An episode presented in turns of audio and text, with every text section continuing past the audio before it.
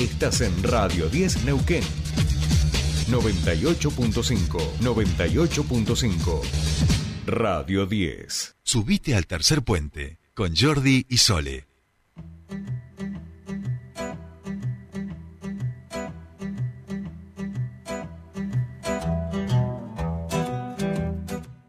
Bien, continuamos con más tercer puente y les decíamos que, bueno, íbamos a ver cuáles fueron aquellas tareas de control que suelen realizarse los fines de semana, cuáles fueron los resultados eh, y cómo va realizándose este trabajo de parte de la Municipalidad del Nauquén. Nosotros estamos en comunicación con el subsecretario de Medio Ambiente y Protección Ciudadana de la Ciudad de Nauquén. Hablamos de Francisco Bagio, que ya está en comunicación con nosotros. Buenos días, bienvenido a Tercer Puente. Sole te saluda, ¿cómo estás?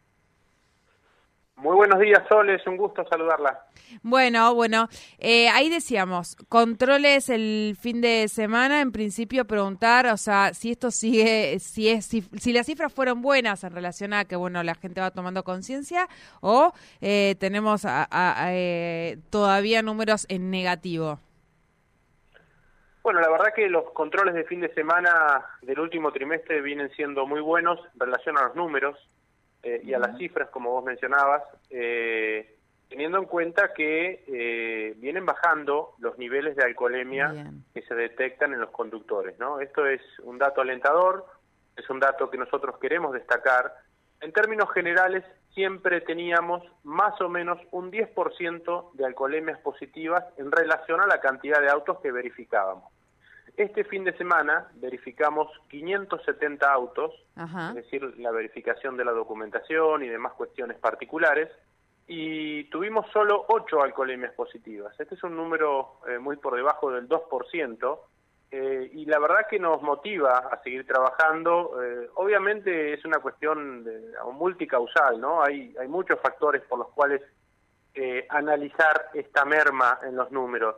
Pero bueno, es, seguramente vienen dando resultado las campañas de concientización, de sensibilización, los programas de educación vial que estamos eh, llevando y sosteniendo desde el principio de año en las escuelas, una serie de tareas con el observatorio vial y los cursos de reeducación vial, eh, y seguramente también este aspecto eh, preventivo de los operativos que llevamos adelante y el aspecto contravencional, ¿no? Que de alguna manera eh, también educa la multa, ¿no? Cuando uno tiene que meter la mano en el bolsillo para pagar una multa, eh, bueno, de una u otra manera aprende. Así que eh, entiendo que hay muchos factores, pero en definitiva queremos destacar que los números en relación a las alcoholemias positivas vienen bajando y eso para la seguridad y la siniestralidad vial de nuestra ciudad es muy bueno.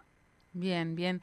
Eh, pensaba además, bueno, ahí, ahí señalabas, ¿no? Como diferentes acciones que se han ido llevando a cabo y también que la frecuencia, la intensidad y demás, eso no aflojó, con lo cual eso también colabora a que estas cifras vayan, vayan disminuyendo. Estamos hablando de que los controles no bajaron, estamos hablando de que las campañas de concientización en ningún momento se aflojan, no se cree que, que un buen número ha sido el aliciente como para decir, bueno, podemos relajarnos, sino que esto es una tarea continua.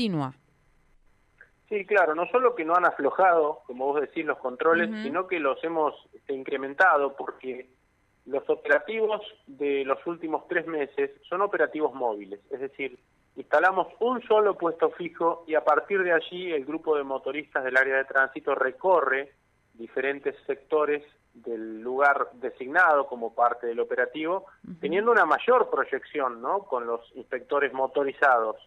Esto, eh, bueno, abarca un radio mayor y tenemos mayor incidencia en el sector donde vamos a trabajar. Y la verdad que, bueno, esto es incrementar el área de trabajo. Así que eh, lejos de disminuir, trabajamos mucho más y los números siguen bajando, así que nos, nos, pone muy contentos. La verdad es, un, es un dato alentador, motivador. Ojalá la ciudad de Neuquén eh, mantenga este ritmo bajo de alcoholemias positivas y logremos, ojalá en algún momento, el cero, porque bueno, la siniestralidad vial, los incidentes, los accidentes, que se producen cuando una persona comete alguna de las infracciones agravadas, como son el exceso de velocidad, la conducción temeraria, el alcohol en sangre, eh, verdaderamente tiene consecuencias y causas muy negativas.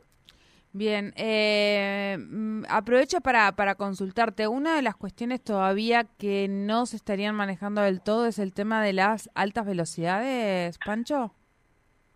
Bueno, es un problema, es un problema. La siniestralidad vial más alta de la ciudad de en estos dos conceptos, ¿no? Eh,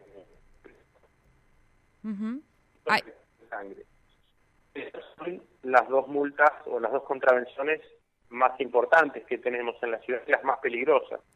Eh, ojalá, naturalmente, con el, la instalación de los sistemas de control de velocidad y los radares que hemos puesto para monitorear estos aspectos, empecemos a tener ese cambio de actitud que necesitamos, porque, bueno, tiene que ver con el comportamiento adecuado en la vía pública, ¿no? El, el tránsito y la movilidad lo hacemos todos, los automovilistas, los motociclistas, los ciclistas, los peatones, y todos tenemos que observar determinadas reglas. Bien. Bien, bien, bien. Eh, y en ese sentido, la última pregunta, y ya, ya no, no, no te entretenemos más. Mm, pensaba en estos radares que están funcionando. ¿Sabes qué está faltando? Yo utilizo mucho la ruta 7, es la velocidad máxima en ruta 7. Sobre todo en la parte en la parte de la ciudad, ¿no? En la que uno va entrando ya a Ciudad de Neuquén. Es decir, uno no sabe cuál es la máxima. Tomo nota, tomo nota para pasártelo al área respectiva de señalamiento vial. No, hay eh, ningún cartel. El límite en ruta 7 es 60 kilómetros por hora, que es el límite permitido para una eh, avenida urbana, ¿no? Porque recordemos que ruta 7 desde la rotonda de, eh, bueno, la ex rotonda de Pircas hasta el límite de la ciudad con Centenario, donde hoy está la fábrica eh, Facin, eh, Avenida Doctor Raúl Alfonsín, 60 kilómetros. Claro, ahí dice el cartel de fin de avenida y demás, hasta ahí sería 60 kilómetros porque es una avenida urbana. Bien, perfecto. Faltan